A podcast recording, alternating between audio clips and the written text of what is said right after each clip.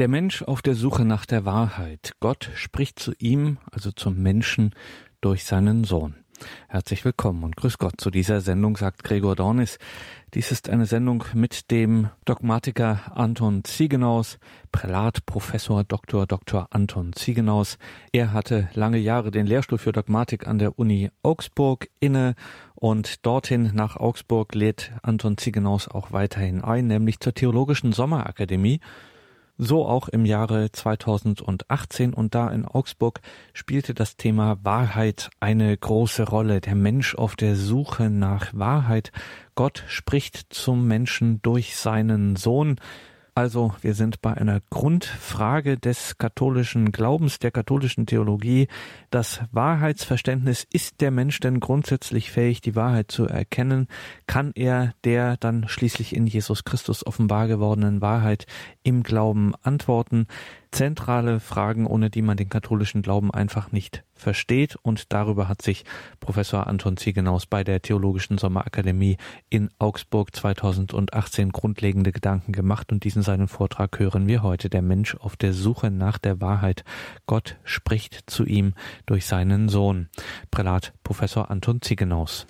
Mein Vortrag lautet Der Mensch auf der Suche nach Wahrheit und der Untertitel Gott spricht zu ihm durch seinen Sohn.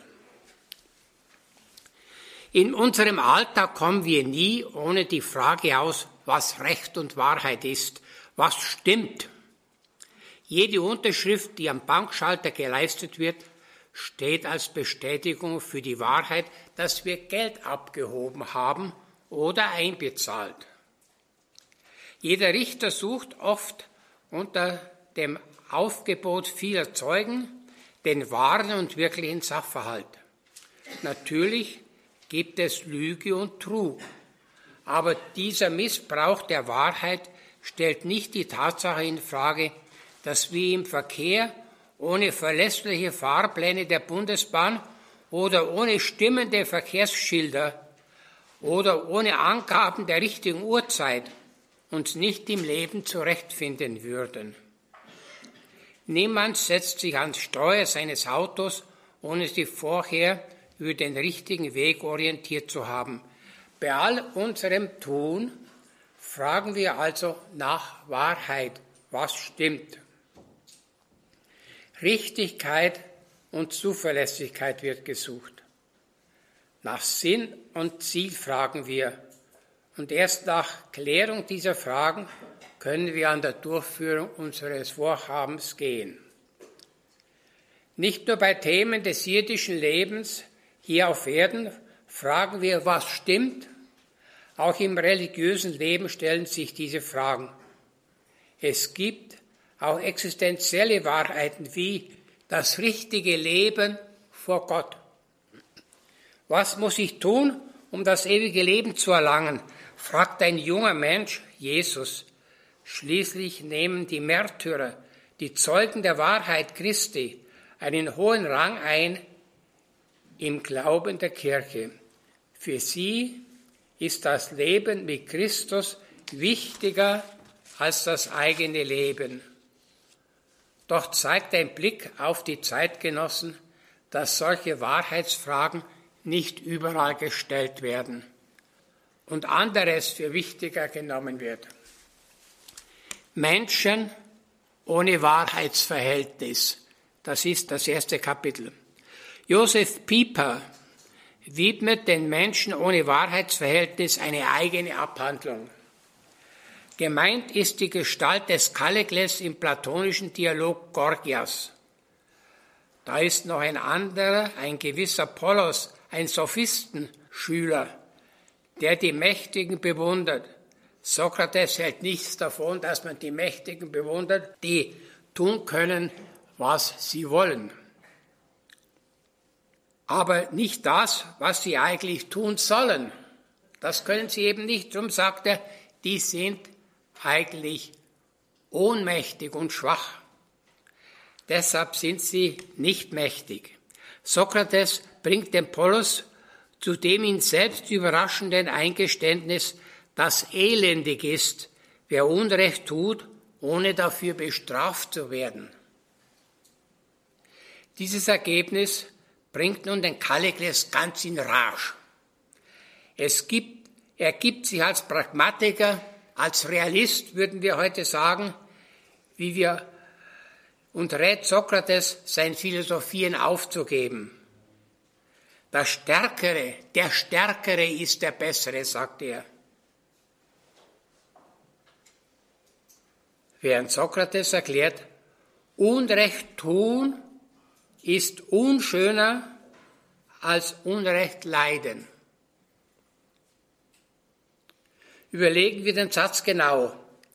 Angelogen werden, betrogen zu werden, getötet zu werden, ist demnach weniger schlimm, als zu töten, zu betrügen oder zu, zu lügen. Unrecht erleiden ist besser als Unrecht tun. Kallikles, der Mann ohne Wahrheitsverhältnis, versteht nicht, dass der Unrechttäter das Böse an sich heranlässt und in gewissem Sinn bejaht und daher schlimmer dran ist als der Unrecht erleidende. Also, wenn man vom Wahrheitsverhältnis spricht, so meint Sokrates, wer Unrecht tut, der lässt das Falsche, wir würden sagen der, als Christen, der lässt die Sünde an sich heran und in sich hinein, nimmt sie auf. Wer sie aber erleidet, der kann gut bleiben, kann gut sein. Insofern ist eben derjenige, der Unrecht tut, schlimmer dran. Evelyn Waugh, ein englischer Schriftsteller und Konvertit, hat einen modernen Kallikles gezeichnet. In seinem Roman Auf Wiedersehen mit Breitscheid hat ein gewisser Moltram, Moltram die Absicht, ein schönes und reiches Mädchen aus der katholischen Aristokratie zu heiraten. Doch gibt es ein Hindernis. Er ist nicht katholisch. Umso größer die Freude, als er erklärt, katholisch werden zu wollen. Man empfiehlt ihm einen Jesuiten, der mit Konvertiten schon häufig Erfahrung sammeln konnte. Doch nach einiger Zeit erklärt der Jesuit, Mr. Moltram sei der schwierigste Fall, mit dem er je zu tun hatte. Aber er wolle doch, so Moltram, aber er wolle doch in die Kirche aufgenommen werden. Geben Sie mir einfach ein Formular und ich werde auf dem punktierten Linie alles unterschreiben. Dieser Mr. Moltram ist nicht dumm, auch nicht unaufrichtig. Es fehlt ihm das Gespür für die persönliche Verbindlichkeit der Wahrheit, beziehungsweise zwischen Wahrheit und Lüge besteht bei ihm kein großer Unterschied.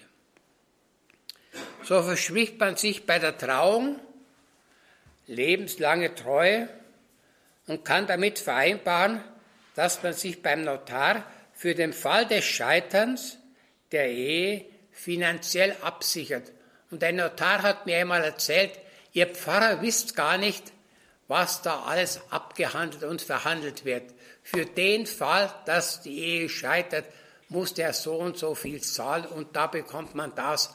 Also man handelt wie Geschäftemacher. Warum dauern die zwischenstaatlichen oder diplomatischen Verhandlungen manchmal jahrelang? Man will feste Vereinbarungen, aber nicht gebunden sein. Die Macht will man nicht weggeben. Während jedes Wort eine Wahrheit in Anspruch nimmt, sieht man hier nicht mehr den Scheincharakter des Gesprächs, das in Wirklichkeit ein Monolog ist.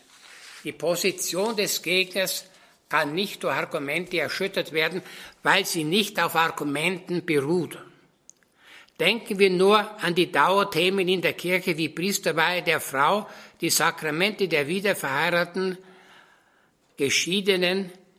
Argumente werden hier nicht mehr gebraucht, werden auch nicht mehr ausgetauscht.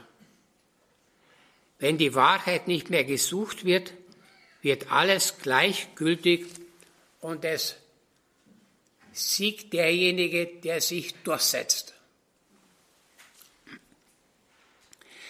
Für ihn ist das Gute, für Kallikles, der sich nicht an eine Wahrheit bindet, für ihn ist das Gute mit dem Angenehmen identisch.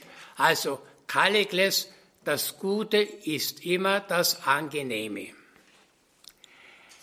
Ist eine Lust und Glückseligkeit. Sokrates hält dem entgegen, dass dann auch das Kratzen bei Juckreiz zum Glück im Leben gehöre. Sagen wir nur zuerst, ob krätzig sein oder das Jucken haben, wenn man sich nur genug schaben kann und so gekitzelt sein Leben hinbringen, ob das auch heißt, glückselig zu sein? Diese Gleichsetzung von Lust und Glückseligkeit ergibt, so Sokrates wörtlich, das Leben der Knabenschänder ist nicht abscheulich und schändlich und elendig, denn sie sind ja glücklich und empfinden das angenehm. Kalkles erwidert, schämst du nicht, Sokrates, die Rede auf solche Dinge zu bringen? Sokrates antwortet, bringe ich sie etwas darauf, Bester? Oder der, welcher so ohne weiteres behauptet, wer nur Lust habe, gleich viel wie er Lust habe, der sei glückselig und keinen Unterschied angibt, welche Lust gut und welche schlecht ist. Nach Sokrates ist eben die Lust und das Gute nicht dasselbe. Es ist, wie es scheint, dass eine Lust gut ist, andere schlecht. Sokrates zieht den Schluss, um des guten Willen also muss man das Übrige tun und auch das Angenehme. Also das Angenehme tut man um des guten Willen. Nicht aber das Gute wegen des Angenehmen. Das ist vielleicht eine etwas hohe oder schwierige Philosophie, aber der Gorgias von Platon gehört, wenn man von der Heiligen Schrift absieht, wahrscheinlich zu den interessantesten und wertvollsten Büchern des Altertums. Das Traumbild des Lebens ist für Kallikles ein Herrscher, der an nichts gebunden ist. Am Schluss des Dialogs kehrt Sokrates zu den Thesen des Anfangs zurück. Unrecht zu erleiden ist besser als Unrecht tun. Diese nur schwer erkennbare und noch schwerer am Leben durchzuhaltende geistige Einsicht entspringt der erzieherischen Absicht Platons. Nun ein zweiter Teil. Wahrheit als Bindungsbereitschaft im Blick auf Edith Stein. Bei der Seligsprechung Edith Steins sagte Papst Johannes Paul II., der ganze Lebensweg von Edith Stein ist geprägt von einer unermüdlichen Suche nach Wahrheit. Edith Stein war jüdischer Abstammung und vom jüdischen Glauben der Mutter stark geprägt. Jedoch als 15-jährige Schülerin beschließt sie, nicht mehr zu beten. Das nennt sie Atheismus. Wer nicht betet, ist ein Atheist. Es beginnt ihre atheistische Lebensphase. Hinter diesem Entschluss steht der mangelnde Glaube an das Dasein eines persönlichen Gottes, jedoch nicht Gleichgültigkeit oder geistige Unbekümmertheit. So war Edith Stein nicht. Sie hatte immer den Drang, einer Sache auf den Grund zu gehen. Ihre Lernbegierde beweisen das Gegenteil. Da ihre Studienfreunde im Ersten Weltkrieg eingezogen waren, meldete sie sich zum Pflegedienst in einem Lazarett. Also, sie ist nicht gleichgültig im Leben. Sie ist bereit zu helfen und zu dienen. Edith ließ sich also in Anspruch nehmen. Ihre Glaubenslosigkeit wurde durch die Glaubensstärke einer Frau erschüttert, die den Tod ihres Mannes, eines Studienfreundes Ediths, in gläubiger Hoffnung trug. Da hat sie sich die Atheistin gefragt, ja, wie kann diese Frau den Tod ihres Mannes verkraften? Und sie musste feststellen, diese Frau lebt vom Glauben, aus dem Glauben. Das lange Tasten und Suchen fand überraschend ein Ende, als sie abends bei einer Freundin, einer Philosophenfreundin, die wegen einer Verpflichtung wegging, ein Buch von der heiligen Theresia von Avila aus dem Regal nahm und die ganze Nacht durchlas. Das ist die Wahrheit, stellte sie am frühen Morgen fest. Daraufhin ließ sie sich taufen Später bemerkte sie im Rückblick auf diese Zeit, meine Sehnsucht nach der Wahrheit war ein einziges Gebet. Ediths Mutter war eine sehr gläubige und tüchtige jüdische Frau. Edith hatte deshalb Angst, der Mutter ihren Schritt zur katholischen Kirche mitzuteilen. Sie war sogar darauf gefasst, mit Schimpf und Schande aus der Familie verstoßen zu werden. Als Edith nach Breslau kam und zur Mutter sagte, ich bin katholisch, geriet diese nicht in einen befürchteten heiligen Zorn, sondern brach in Tränen aus. Die Frau, die nach dem Tod ihres Mannes das Geschäft souverän weiterführte, die Mutter von sieben Kindern, die von ihnen nie Tränen gesehen hatten, sie weinte. Noch eher hätte die Familie verstanden, wenn Edith evangelisch geworden wäre. Aber katholisch, das war für sie eine versteinerte Familie, so etwas wie auf den Knien rutschen und den Priestern die Schuhe küssen. Das war für ihre Familie das Katholische. Diese Spannung wiederholte sich, als Edith ins Kloster eintrat. Kurz vor dem Klostereintritt besuchte Edith mit ihrer Mutter einen jüdischen Gottesdienst. Auf dem Heimweg kam es zu folgendem Zwiegespräch. War die Predigt schön? Edith, ja. Man kann auch auf Jüdisch fromm sein. Gewiss, wenn man nichts anderes kennengelernt hat. Nun kam es verzweifelt zurück. Warum hast du es kennengelernt? Ich will nichts gegen ihn sagen. Er mag ein guter Mensch gewesen sein. Aber warum hat er sich zu Gott gemacht? Mutter und Tochter, die sie in Liebe zugetan sind, entzweit auf einmal Jesus Christus. Wer ihn kennt, muss ihn lieben, so die Tochter. Die Mutter wirft ihm vor, dass er sich neben dem einzigen Gott zu Gott gemacht hat.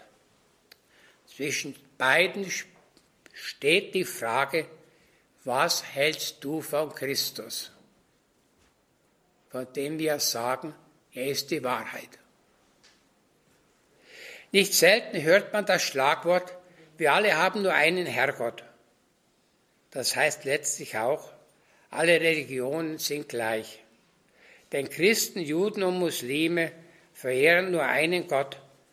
Sie gehören offensichtlich zu denen, die nichts anderes kennengelernt haben, wie Edith Stein sagt die Jesus Christus, den ewigen Sohn Gottes, kennen, nicht kennenlernen und lieben oder ihn auch nur als vorbildlich guten Menschen sehen. Wir Christen verehren den einen Gott, der in Ewigkeit Gott der Sohn ist, der Gott der Vater ist und der Vater des Sohnes, in dem Gott sich uns offenbart hat.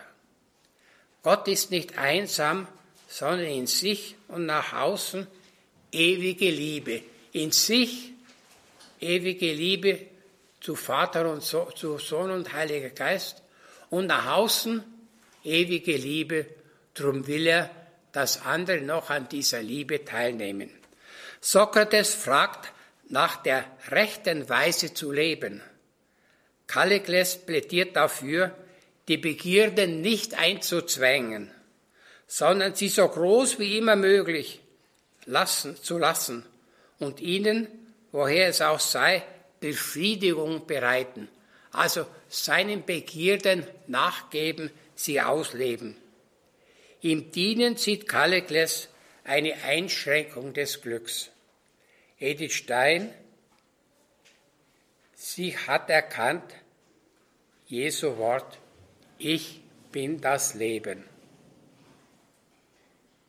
In der Sorge um die schwerkranke Mutter schreibt Edith aus dem Karmel in einem Brief, dass die Mutter den Übertritt zum katholischen Glauben, ihren Eintritt ins Kloster nie verstehen konnte, weil die Mutter, wie den meisten Juden, der Glaube an ein ewiges Leben geschwunden sei.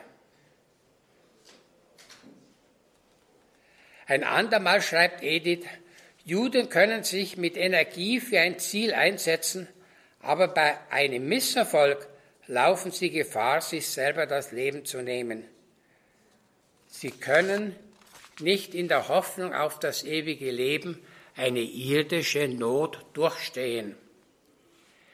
Edith vergleicht eine jüdische Beerdigung, bei der nur von den Verdiensten des Verstorbenen gesprochen wird, mit einem katholischen Leichenbegängnis, das vom Trost des ewigen Lebens durchdrungen ist. Tatsächlich ist nach Paulus der Glaube ohne Auferstehung sinnlos und der jüdische Kanon des Alten Testaments der nur die sogenannten protokanonischen Bücher hat. Also die deuterokanonischen Bücher fehlen im jüdischen Alten Testament. Und dieser deuterokanonische Teil hat genau die Mitteilungen vom Leben nach dem Tod. Die fehlen im jüdischen Kanon. Jesus ist nicht nur das Leben, sondern auch der Weg. Edith Stein oder im Klosternamen Theresia Benedicta a Cruce ist den Weg wie Jesus gegangen, den Weg des Kreuzes, und zwar nicht nur in dem Sinn, dass sie einen gewaltsamen Tod erlitt, sondern dass sie, sie ihn als Sühne angeboten hat. Beim Klostereintritt hat Edith Stein selbst um diesen Namen gebeten, eben Benedicta a Cruce, gesegnet vom Kreuz. Edith hat diesen, Stein, diesen Namen als Adelsnamen, als Vonname verstanden. Also gesegnet vom Kreuz. Sie schreibt, der tiefste Sinn dieses Zusatzes ist doch der, dass wir eine persönliche Berufung haben, im Sinn bestimmter Geheimnisse zu leben. Edith Stein bot sich mehrmals Gott zur Sühne an. Zum Beispiel bittet sie am 24.03.39 die Priorin um die Erlaubnis, mich dem Herzen Jesu als Sühnopfer für den wahren Frieden anzubieten. Dass die Herrschaft des Antichrist, wenn möglich, ohne einen neuen Weltkrieg zusammenbricht und eine neue Ordnung aufgerichtet werden kann. Ich möchte es heute noch, weil es die zwölfte Stunde ist. Ich weiß, dass ich ein Nichts bin, aber Jesus will es und er will in diesen Tagen noch viele andere dazu berufen. Schließlich sei noch eine Passage aus dem Testament vom 9. Juni 1942, also aus Ediths Todesjahr zitiert, wörtlich. Schon jetzt nehme ich den Tod, den Gott mir zugedacht hat, in vollkommener Unterwerfung unter seinem heiligsten Willen mit Freude entgegen. Ich bitte den Herrn, dass er mein Leben und Sterben annehmen möge zu seiner Ehre und Verherrlichung, Heiligung und Vollendung unseres heiligen Ordens, namentlich des Kölner und Echter Karmels, zur Sühne für den Unglauben des jüdischen Volkes und damit der Herr von den Seinen aufgenommen werde und sein Reich komme in Herrlichkeit für die Rettung Deutschlands und den Frieden der Welt, schließlich für meine Angehörigen, Lebende und Tote und alle, die mir Gott gegeben hat, dass keiner von ihnen verloren gehe. So 1942. Vergleichen Sie die Hingabebereitschaft und die Kreuzesnachfolge Theresia Benedictas a Cruce mit dem Herrsch- und Geltungssucht und mit der Leidenschaftlichkeit des Caligles. Theresia Benedicta hat bis zu ihrem Tod die Wahrheit gesucht und ist gewachsen in der Liebe zu dem, der die Wahrheit ist. Wahrheitssuche gelingt nur in der Bindungsfähigkeit, die wir bei Moltram und Caligles vergeblich suchen. Edith Stein hat sich selbst an Jesus Christus gebunden, auch an sein Kreuz, und das freiwillig und mit Freude. Nun das dritte Kapitel, Gott offenbart sich in seinem Sohn. Bei der Frage, ob es Gott gibt, verweisen der römische Staatsmann Cicero und schon früher Platon auf die Tatsache, dass es kein Volk ohne Religion und Tempel gäbe. Religion gehört zum Menschen. Atheismus ist nicht natürlich, sondern ein künstliches Gemächte. Aber die Frage stellt sich präziser. Wie ist dieser Gott? Wie verhält er sich zum Menschen und wie dieser zu ihm? In der Seelsorge habe ich oft mit Menschen zu tun, die weit in der Welt herumgekommen sind, etwa mit Monteuren, die also von ihrer Firma her beauftragt wurden, nach Südamerika oder nach Asien zu fahren. Sie stellten mit Verwunderung fest, überall gibt es Tempel als Zeichen der Gottesverehrung, überall gibt es gläubige Menschen, aber überall haben diese Religionen ein anderes Gesicht. Die Menschen suchen Gott und beten ihn an. Ihr Leben ist von der Religion geprägt, aber überall anders. Zum Beispiel praktizieren die Azteken in Mexiko und die Phönizier im und die Phönizier im, im Vorderasien das Menschenopfer. Kinder werden dem Moloch geopfert. Man kann sich vorstellen, was das für eine Familie bedeutete, wenn wieder so ein Opfertag kam. Kommen jetzt die Priester und holen von unserem, unserer Familie ein Kind oder gehen sie an uns vorbei? Das war immer ein Schrecken. Das war wohl auch der Grund, weshalb nach der Entdeckung Amerikas die Azteken so schnell katholisch geworden sind. Also ich weiß nicht, ob Sie das wissen.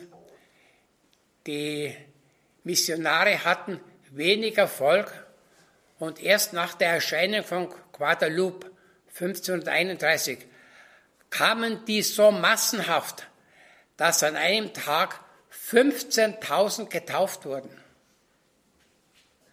Also, das war nicht nur die Erscheinung der Gottesmutter, sondern auch, das war auch die Freude an diesem Gott, der nicht Kinderopfer verlangt. Also ein weiteres Beispiel. An heidnischen Tempel boten sie oft Huren ihre Dienste an, weshalb im Alten Testament Götzendienst und Hurerei oft dasselbe bedeuten. Nach Ediths Mutter sollte jeder bei der Religion bleiben, in die er hineingeboren wurde. Die Frage nach der Wahrheit stellt sich bei diesem Standpunkt nicht. Ich glaube, dieser Standpunkt ist auch heute aktuell. Also Edith Stein, jeder soll da bleiben, wo er hineingeboren ist. Die Frage nach der Wahrheit stellt sich nicht. Da müssen wir uns schon die Frage stellen, stellen wir uns noch die Frage, stimmt das, was wir glauben? Und sagen wir bloß die, um diese Wahrheit sich bemühen, sind das verknöcherte Fanatiker. Diese Vielfalt der Religionen führt in der Konsequenz zu einem Relativismus. Das heißt, alles ist gleichgültig. Zur, zur Privatisierung der Religion und zur inneren Auflösung. Denn wenn man sagt, das stimmt und das andere auch, dann wird man nichts tun, wenn es einem schwerfallen würde. Konversionen gelten dann als überholt und als Fanatismus. Wenn es stimmt, dass der Mensch als fragendes, vernunftbegabtes Wesen religiösen Fragen wie Leben nach dem Tod, Verantwortung vor Gott als Herrn oder Schuld und Sühne und Gerechtigkeit nicht ausweichen kann, außer er beschränkt sein, sein Denken, lässt sich auch die Lösung vorstellen, nicht der Mensch schafft Gott nach seinem Bild und Gutdünken. Also das ist immer so der Fall bei diesen Religionen. Der Mensch schafft Gott nach seinem Bild. Und man muss auch umgekehrt einmal fragen, kann nicht Gott den Menschen nach seinem Gottesbild schaffen? Das ist der Standpunkt der Offenbarungsreligionen, Judentum und Christentum. Gott beruft den Abraham, führt sein Volk durch Mose und die Propheten. Er sieht über die Zeit der Unwissenheit hinweg und sendet nach dem Propheten als höchsten Boten seinen Sohn. Der Sohn ist der Offenbarer des Vaters, der Sohn allein kennt ihn. Wörtlich, niemand hat Gott je gesehen, dieser eingeborene Sohn, der an der Brust des Vaters ruht, er hat Kunde gebracht. Johannes 1,18. Alles ist mir vom Vater übergeben, von meinem Vater. Niemand kennt den Sohn, nur der Vater. Und den Vater kennt niemand als der Sohn und wem es der Sohn offenbaren will.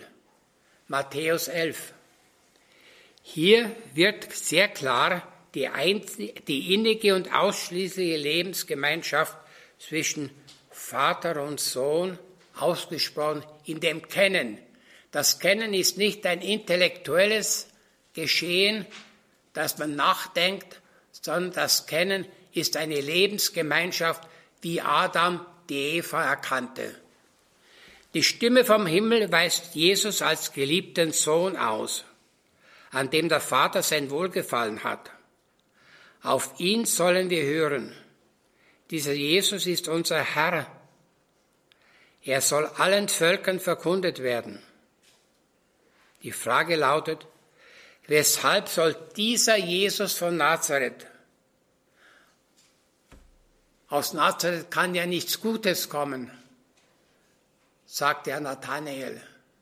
Warum soll dieser Jesus aus Nazareth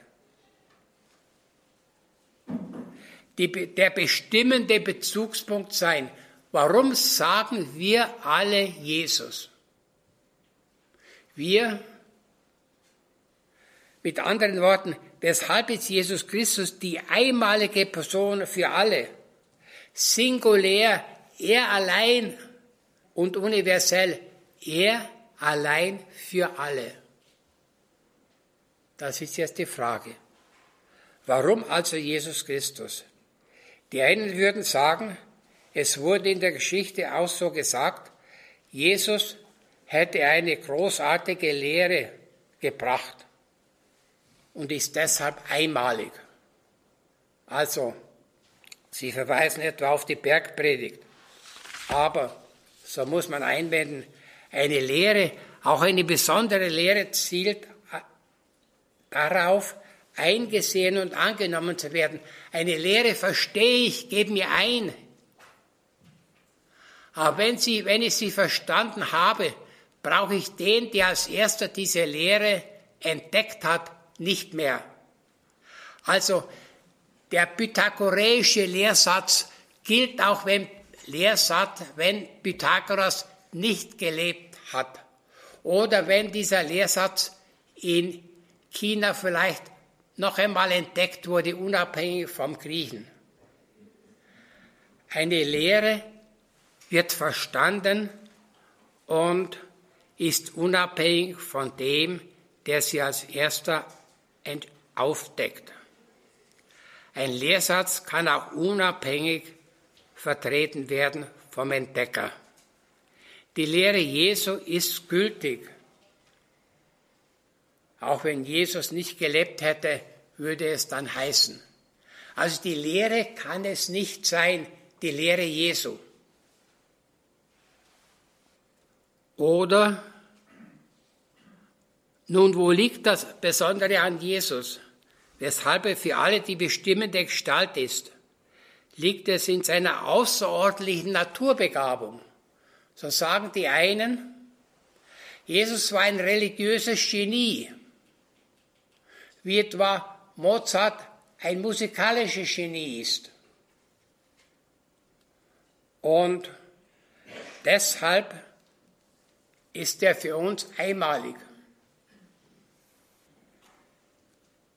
Andere sagen, die frühen Christen hätten das Beste aus allen Religionen der Umwelt herausgefiltert. Das Christentum sei also die Essenz und der Extrakt aller Religionen. Bei dieser Argumentation muss man allerdings fragen, warum eine religiöse Naturbegabung nicht ein zweites Mal auftreten könnte, also einmalig ist. Dann wäre die Singularität und Universalität Jesu Christi aufgehoben und beseitigt. Wieder andere bejahen die Vielheit der Religionen. Sie sagen, sie sind alle gleich wahr. Jeder hat seine Vor, jede Religion hat seine Vor- und Nachteile. Es ist wie auf einer Wiese mit vielerlei Blumen. Dadurch, durch die Vielerleiheit der Blumen und nicht durch eine einzige schöne Blume, wird die Wiese schön. So sagen sie, es muss also die vielen Religionen, die unterschiedlichen Religionen geben, wie es auf der Wiese viele schöne Blumen geben muss. Erst durch die Vielfalt kann sich der Reichtum des Religiösen manifestieren. Gott ist nicht fassbar und er zieht sich in seiner Transzendenz. Sein Wesen ist nicht fassbar. Wir Menschen können jeweils nur diese oder jene Aspekte oder Seiten an ihm erkennen, aber nicht ihn selbst. Diese Sicht erübrigt die Frage nach der Wahrheit einer Religion. Die Wahrheit gibt es nicht und wird privatisiert. Jeder hat seine Wahrheit, jeder hat seine eigene Religion und seine eigene Wahrheit. Allerdings können dann tiefgreifende Einschnitte, etwa ein Todesfall oder eine Krankheit, zu tieferen Fragen anregen. Was ist nun wirklich? Was ist wahr? Was ist eigentlich? Wir können von diesen Voraussetzungen ausgehen. Jesus ist der vom Vater bestätigte, geliebte Sohn, Gott von Gott, wahrer Gott vom wahren Gott. Jesus kennt den Vater. Als Gott ist er als Offenbarer unüberbietbar. Intensiver und verlässlicher als der Sohn kann niemand Gott offenbaren. Also weil er der ewige Sohn ist und weil er selber Gott ist, ist er unüberbietbar. Es kann keiner kommen, der noch Besseres über ihn sagt oder Gültigeres über ihn sagt.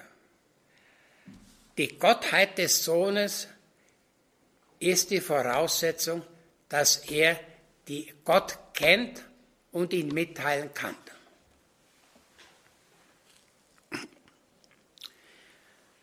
Deshalb ist auch seine Offenbarung wahr und verlässlich. Er ist auch tragender Halt im Leiden und Sterben. Mahatma Gandhi soll einmal gesagt haben, von allen Religionen wisse keine überzeugendes zum Leid zu sagen, außer dem Christentum. Schwester Benedikta Alcruze verstand den Zusatz zu ihrem Namen als Adelsbezeichnung. Der Segen kommt vom Kreuz, das Kreuz bringt Segen. Und nun zum letzten Kapitel, die Verflochtenheit von Vernunft und Glaube. In der abendländischen Geistesgeschichte hat sich das Bewusstsein von zwei Erkenntnisordnungen herausgebildet. Vernunft, ich erkenne etwas durch mein Erkenntnisvermögen und Glaube, ich erkenne etwas, weil es mir gesagt wurde und dieser Mann zuverlässig ist. Vernunft und Glaube, Ratio und Fides, wie in der Enzyklika von Johannes Paul II. heißt. Der Mensch ist ein Wesen, das mit seiner Vernunft nach Wahrheit strebt. Aber diese Wahrheit, wenn sie tatsächlich auf das Ganze zielt, kann nicht ausschließen, dass es eine absolute Wahrheit gibt. So ist der Mensch mit seiner Vernunft immer auch ein Fragender und Hörender. Wenn jedoch das Ziel der Philosophie nicht in vielem Einzelwissen besteht, dann wäre der Mensch ein wandelndes Lexikon. Wenn nur es wichtig ist, dass ich vieles weiß, also von der Astronomie, von den Sternen und von der alten Geschichte und ähm, von der Geschichte Chinas. Wenn das das Entscheidende ist, des Studiums, dann ist der Mensch eigentlich ein wandelndes Lexikon. Aber ist damit definiert, was der Mensch ist? Er ist in der Liebe zur Weisheit, zur Liebe zur Weisheit geschaffen die auch die Frage nach dem Woher und Wohin umfasst, dann muss die Philosophie auch das Ganze im Auge behalten. Also auch Metaphysik treiben. Jetzt wird eine eigene Disziplin in der Philosophie angesprochen, die Metaphysik. Also die Metaphysik ist heute in der Philosophie nicht mehr gefragt und die wenigsten Philosophen betreiben noch in ihren Vorlesungen Metaphysik, wo also das Ganze gesehen wird und in seinem Woher und Wohin und in seinem Sinn. Man muss Metaphysik betreiben, wenn man nicht von vornherein bereit ist, den Blick zu verengen und zu sagen, da schaue ich gar nicht hin. Mit anderen Worten, auch die Philosophie muss sich mit der Frage beschäftigen, es könnte Gott geben und er könnte sich selber uns zeigen, wenn die Menschen ihn rein durch Vernunft nicht finden. Man darf, wie Wilhelm Dilthey sagen, dass es zu keiner Zeit die Macht der, dass zu keiner Zeit die Macht der Physik, Metaphysik so groß war, als in jenen Jahren, in denen sie mit der Theologie und der Kirche verbunden war. In der Reformation ging nun diese Verbindung von Philosophie, Metaphysik, Vernunft und Glaube verloren. Sie kennen das Wort Luthers von der Hure Vernunft. Doch damit kann auch die, Wirks, die Wirkmacht des anderen Pendants, des Glaubens, nicht mehr gehalten werden. Wenn die Vernunft sinkt, sinkt auch der Glaube. Die verhalten sich wie zwei kommunizierende Röhren, die sind entweder, die sind immer gleich hoch oder gleich niedrig. Die Folge der Skepsis gegen die Vernunft war nämlich der Fideismus, der sagt, das musst du glauben. Das musst du einfach annehmen. Oder wie es Karl Barth formuliert, friss Vogel oder stirb. Das ist Fideismus. Also nur glauben, ohne dass man den Glauben auch von der Vernunft her anschaut und prüft.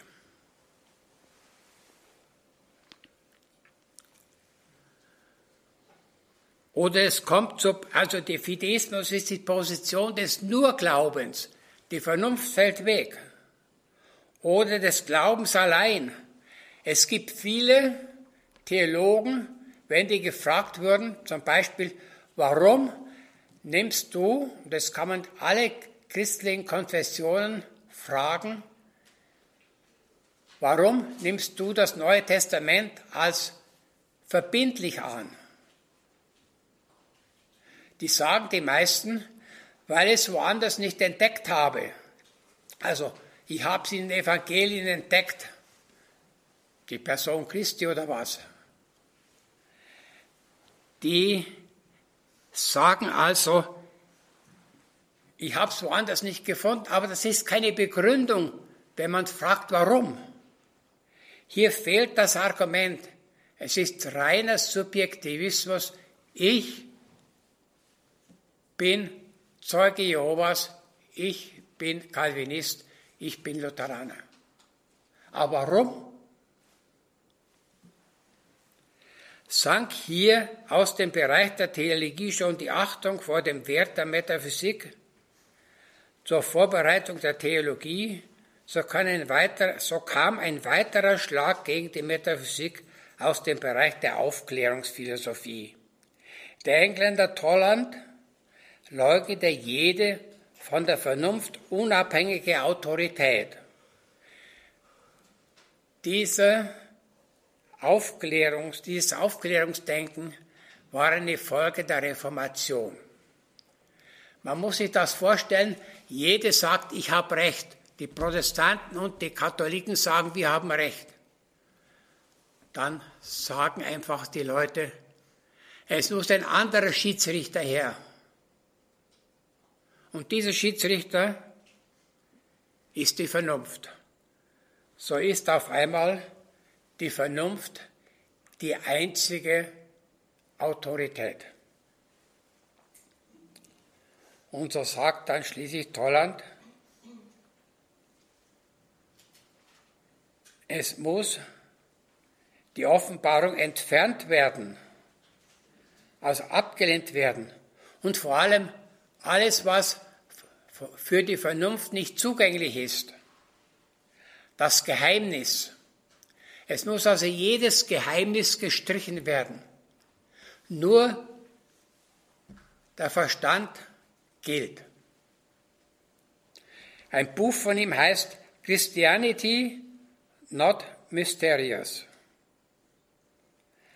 Das Christentum ist frei vom Geheimnis. Unter diesen damals von vielen akzeptierten Voraussetzungen, die Religion nur im Rahmen der Vernunft gelten zu lassen, ging das Gespür für das Geheimnis, für das rational nicht erklärbare verloren. Diese Religion der Vernunft strich von alle, vor allem metaphysische Themen wie Sinn des Leidens, Kreuz, Auferstehung, Erlösung weg. Das gehört nicht mehr in unseren Rahmen. Diese Geheimnisse galten als Aberglaube. Es kommt nicht von ungefähr, dass sie erst in der Aufklärung in dieser Zeit das Theodizee-Problem stellte, also das Problem der Rechtfertigung Gottes, der Rechtfertigung eines guten Gottes angesichts des Übels in der Welt. Wie bringe ich das Übel in der Welt mit der Tatsache eines guten Gottes in Einklang? Das kam erst nach dieser Aufklärungsphilosophie.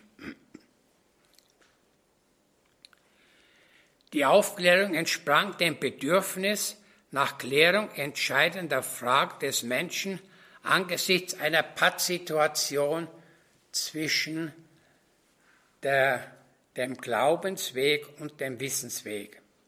Alle Vernunftsysteme haben also durch die Zwiespalt der Konfessionen profitiert.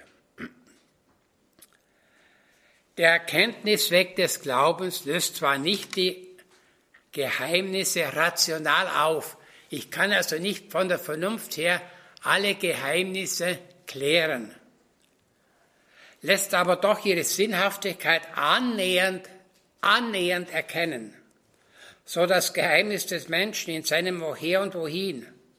Johannes Paul II. führt in seiner Enzyklika Fides et Ratio aus, wo sonst als in dem Licht, das vom Geheimnis der Passion, des Todes und der Auferstehung ausstrahlt, könnte der Mensch die Antwort auf so dramatische Fragen suchen, wie die des Schmerzes, des Leidens Unschuldiger oder des Todes. Blaise Pascal sagte dasselbe, aber in allgemeinender Weise. Ohne Jesus Christus wissen wir weder, was unser Leben, noch was unser Tod, noch was Gott ist, noch was wir selbst sind. Also auch Gott, dessen Dasein durch die Vernunft erkennbar ist, bliebe ohne die Offenbarung so sehr im Geheimnis verborgen, dass er geradezu aus der Wirklichkeit verschwinden würde, wie die Gottesvorstellung verschiedener Religionen belegen.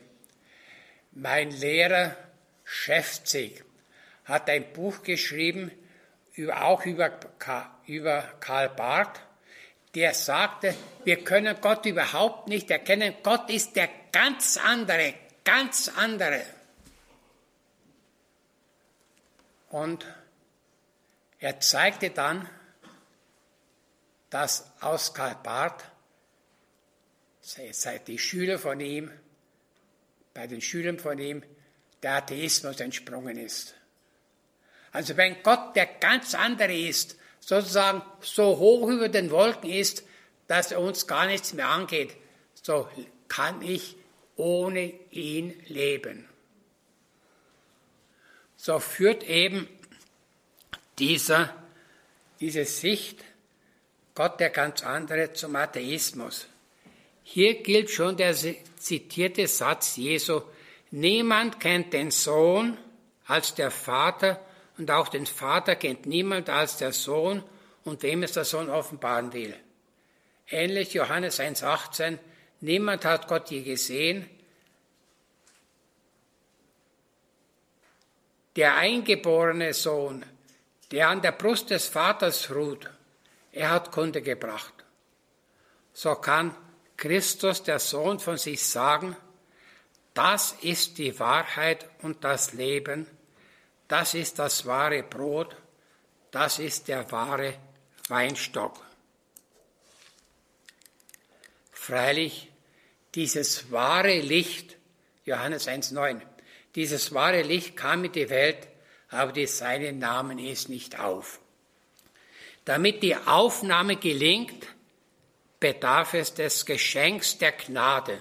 Als Paulus nach Philippi kam, heißt es von der Purpurhändlerin Lydia, der Herr öffnete ihr Herz. Ohne Gnade kommt kein Mensch zum Glauben.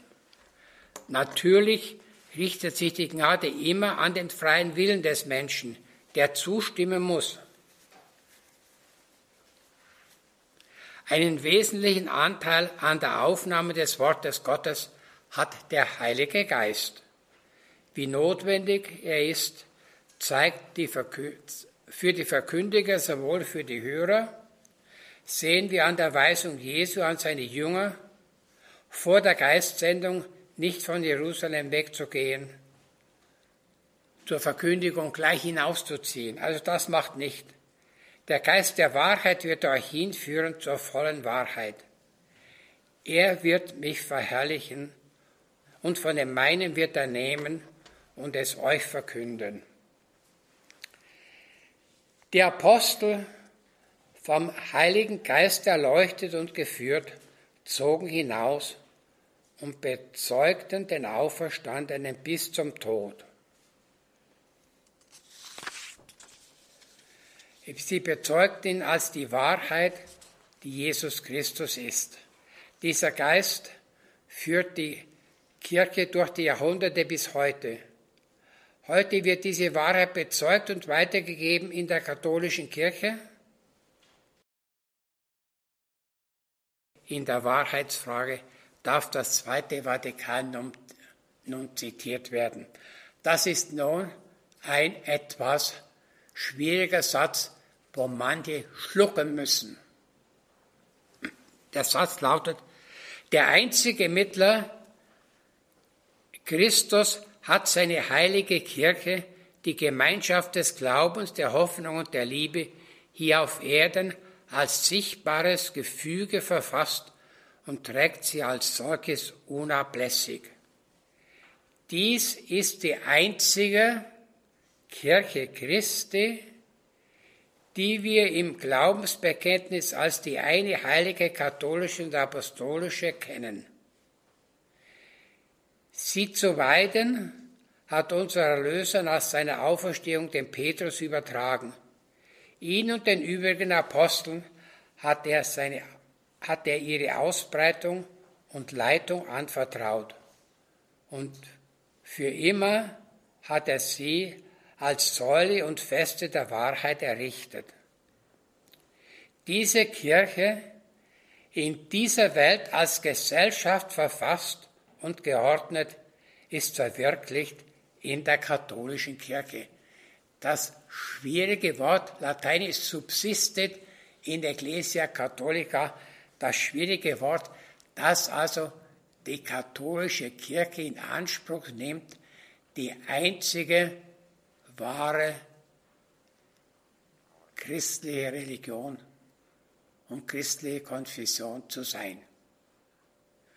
Das ist sicher für manche schwierig und dann wird das heute auch nicht mehr gesagt. Es gibt also nur eine Kirche und diese existiert konkret in der katholischen Kirche, die von Jesus Christus gegründet ist. Auch wenn es zwei Existenzwege, auch wenn es zwei Erkenntniswege gibt, gibt es nicht zwei Wahrheiten.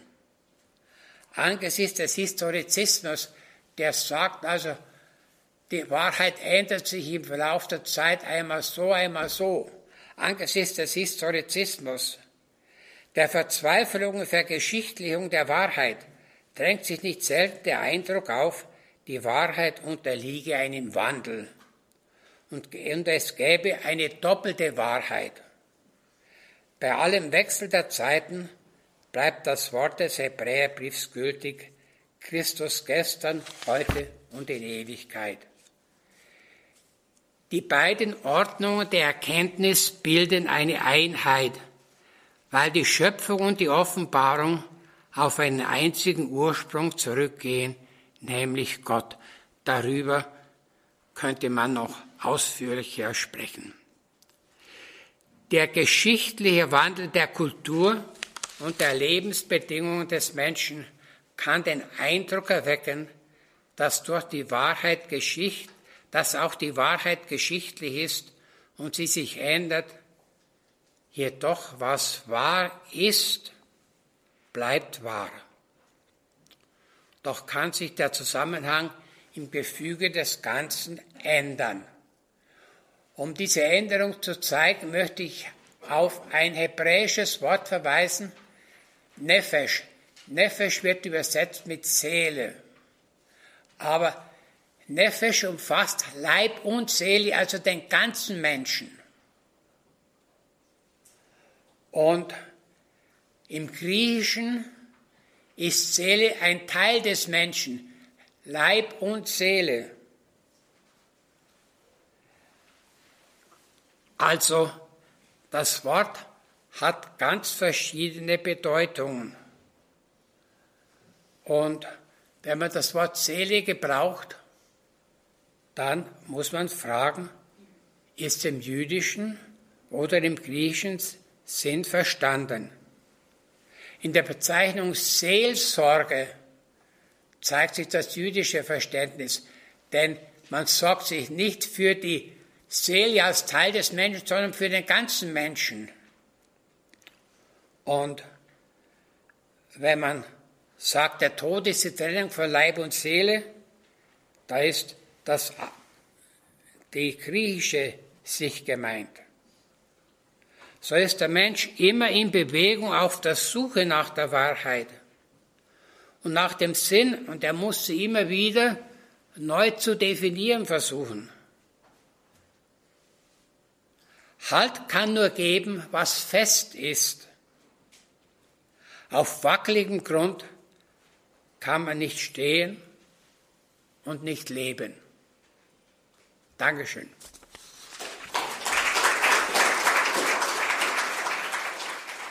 Der Mensch auf der Suche nach Wahrheit. Gott spricht zum Menschen durch seinen Sohn.